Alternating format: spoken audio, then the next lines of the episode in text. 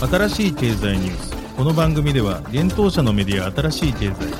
ブロックチェーン仮想通貨フィンテックに関する日々のニュース解説を平日毎日音声コンテンツでお届けしています。そして新しい経済ではブロックチェーン仮想通貨に関するニュース解説記事やインタビュー記事学習記事などのたくさんのコンテンツを掲載しております。ぜひ新しいひらがな経済漢字で検索してメディアもチェックしてくださいそして LINE 公式アカウントではメディアの更新情報を配信しております LINE 公式アカウントにもぜひご登録くださいこの番組は株式会社フィナンシェの提供でお送りします。フィナンシェはスポーツチームやエンタメプロジェクト、DAO などのトークンを購入して支援ができる新しいクラウドファンディングサービスです。サッカー J リーグ、野球、バスケなどのプロスポーツチームをはじめ、映画やアイドル、インフルエンサーなど100以上のプロジェクトのトークンがフィナンシェで購入できます。さらにトークン購入者はプロジェクトに応じたキャンペーン参加や NFT などの特典も。ぜひ iOS や Android でフィナンシェのスマホアプリを入れて新たな応援体験を味わってください。あなたの夢がみんなの財産になるフィナンシェ。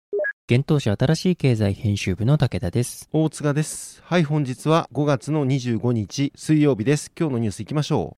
う。WeWork 元 CEO がブロックチェーン活用炭素ベンチャー設立。アンドリーセン・フォリッツらから調達。DMM ビットコインでトロン、カルダノ、ポルカドット、IOST 上場へ。野村信託銀行、証券トークンの iBet4Fin コンソーシアムに参加。三井物産、フレアガス活用マイニング企業へ出資。eBay が有名アスリートの NFT 販売、ワンオブと提携しポリゴンで。サッカー観戦チケットを NFT で鎌倉インターナショナル FC がオープンシーで競売。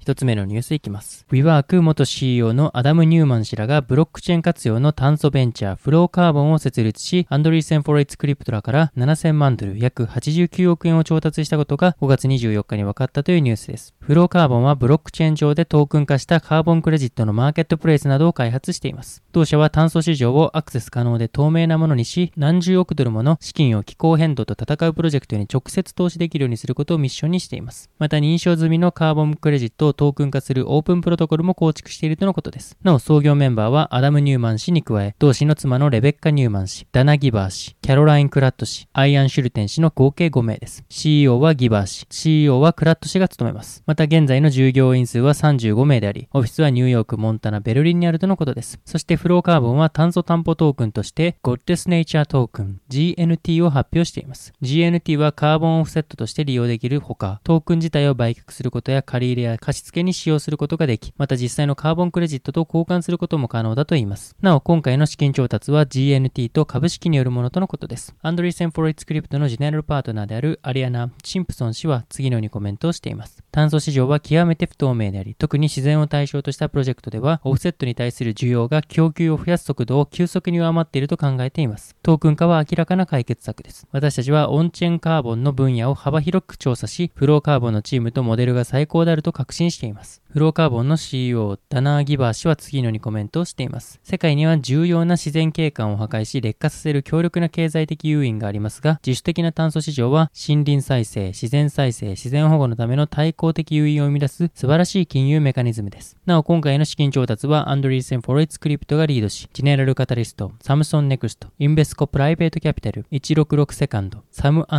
シュリー・レビンソン、ケビン・トーレン、RSE Ventures and Allegory Labs、Fifth Wall、Box Group、セロファウンデーションらが参加しました。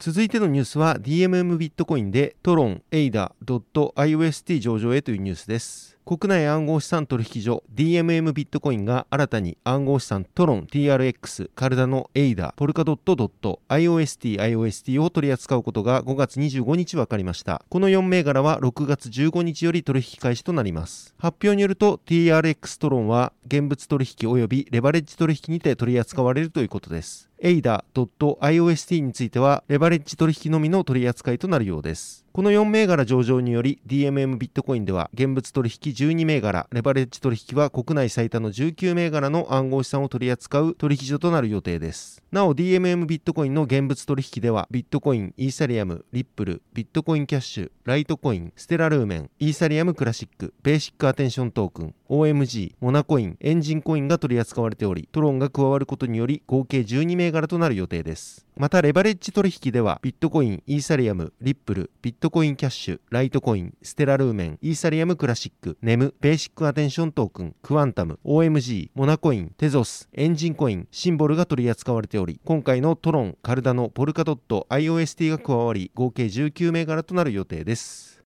続いてのニュースは野村信託銀行が iBet for Fin コンソーシアムに参加というニュースです。野村信託銀行が iBet for Fin コンソーシアムに参加したことが5月24日分かりました。このコンソーシアムに信託銀行が参加するのは先月25日に初参加したみずほ信託銀行に続くものとなります。発表によると野村信託銀行はこのコンソーシアムに参加することで STO セキュリティトークンオファリングにおけるエージェント機能の提供や証券化商品等のノウハウを生かした新たな投資商品の提供に取り組んでいくということです。iBet for Fin コンソーシアムはブロックチェーン技術を用いて発行等が行われる ST セキュリティトークン証券トークンを取り扱うためのブロックチェーンネットワーク iBet for Fin を運営しています。昨年6月に SMBC 日興証券、SBI 証券、野村証証券、ブーストリーの4社が設立しました。なお iBet4Fin にはブロックチェーン基盤としてエンタープライズ向けのクオーラムが用いられています。野村信託銀行は今回の iBet for Fin コンソーシアム参加のほか、ブーストリーが提供する SARS 型トークン管理システム e プライムを国内の信託銀行として初めて導入したことも発表しています。e プライムの導入で STO におけるトークン発行や基中のトークン管理、社債現母管理といったエージェント業務全般を執行する体制を構築できるということで、野村信託銀行は国内で取り組みが加速する多様な STO の市場拡大に貢献すると説明をしています。なお iBet for Fin は日本取引所グループ JPX が発行する予定のデジタル環境債グリーンデジタルトラックボンドでも採用がされています。現在 iBet for Fin コンソーシアムには野村信託銀行のほかブーストリーが事務局として SMBC 日興証券、SBI 証券、野村証券、みずほ信託銀行、他金融機関2社、非公開が参加をしています。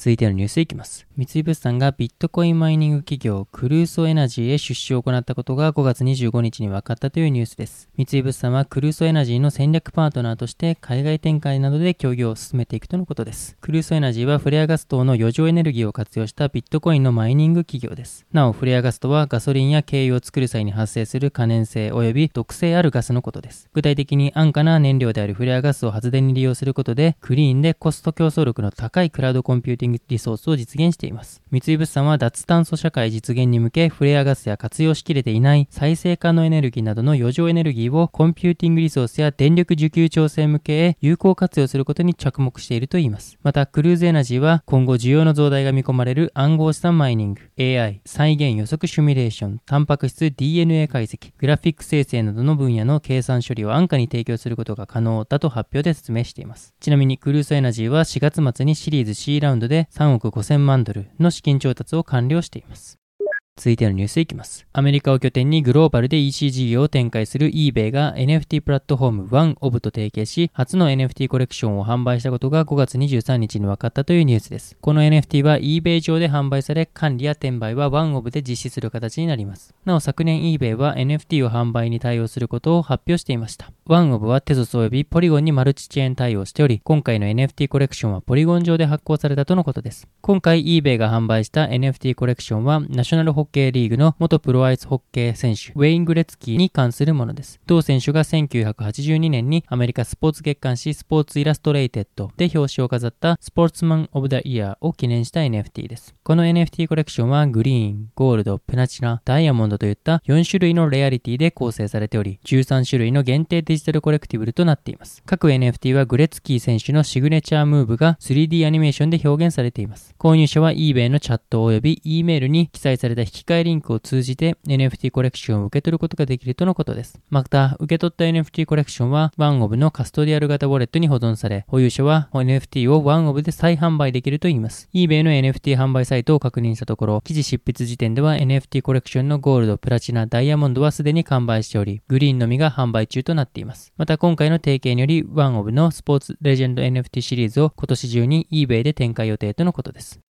続いてのニュースいきます。神奈川県社会人2部リーグ所属のサッカークラブ鎌倉インターナショナル FC が NFT で発行した観戦チケットのオークション販売を行うことが5月24日に分かったというニュースです。チケットの販売は NFT マーケットプレイスのオープンシーで5月24日から5月27日22時の期間にて行われるとのことです。なお NFT による観戦チケットの発行販売は都道府県リーグで初となります。このチケットの対象となるのは5月29日にみんなの鳩サブレースタジアムで開催される2022神奈川県社会人サッカーリーグ2部第4節の鎌倉インターナショナル FC 対鎌倉インターナショナル SC の試合となります。両チームのベンチ横に位置する特別な観戦席、ベンチサイドから砂かぶり席が各1組2名で全2組4名限定で用意されるとのことです。また発表によると、同 NFT チケットの保有者は特典として鎌倉インターナショナル FC が J リーグへ昇格した際のホーム開幕戦へ VIP 招待される予定とのことです。また NFT チケットの販売で得られた利益から手数料を差し引いた一部は鎌倉市へ寄付されるとともに鎌倉インテル子ども未来基金を通じて活用される予定とのことです。なお、鎌倉インターナショナル FC は昨年7月、次世代クラウドファンディングサービスフィナンシェにてクラブトークンを発行しました。また昨年12月にはデジタルアートコレクションとなる NFT コンテンツを発行しています。この NFT は鎌倉の名所や人物などに鎌倉インテルが掲げるビジョン、Club Without Borders 及びロゴテーマである Evolving Marvel のグラフィックデザインを掛け合わせた作品となっています。またこのコレクションの販売開始を記念してメモリアル NFT のプレゼント企画も合わせて実施されます。はい、本日のニュースは以上となります。そして新しい記事公開させていただいておりますので、お知らせさせていただきます。Web3 ゲームは今年後半から戦国時代へ、ゲーミファイ2.0のフェーズに、DEA 山田耕三後編です。こちらの記事は昨日公開させていただいた前編に続く後編となります。この記事ではシンガポールを拠点にグローバルでゲーミファイプラットフォーム事業を展開するデジタルエンターテインメントアセット社 DEA 社のファウンダー、そしてー CEO である山田幸三氏へのインタビューとなっています。今回のこの後編の記事では Web3 ゲームのトレンド予想、大手が参入してきた時の DEA の強み、新たなメタバース事業などについて聞いた記事となっています。こちらもぜひ合わせてご覧ください。はい、このように私たち新しい経済編集部では、ブロックチェーン暗号資産に関するニュースを平日毎日ラジオで配信をしております。本日ご紹介したニュース、記事などはすべてサイトの方に上がっております。ぜひサイトの方も見に来てください。新しいひらがな、経済、漢字で検索して見に来ていただければと思います。それでは本日はありがとうございました。ありがとうございました。